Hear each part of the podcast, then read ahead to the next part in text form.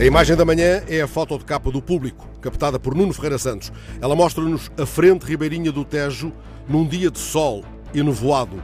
Há uma espécie de claridade turva, como se vivêssemos com aqueles dois ciclistas e outros mais adiante através de um visto fosco e o manto d'água esperando cargueiros tristes. E a margem de lá, e mais perto do nosso olhar, agora nítidas, mesas e cadeiras empilhadas. Não tarda, elas serão espalhadas, cumprindo distâncias na calçada. Cenografia urgente do nosso desejo, uma esplanada, com vista para a incerteza mais do que para o rio.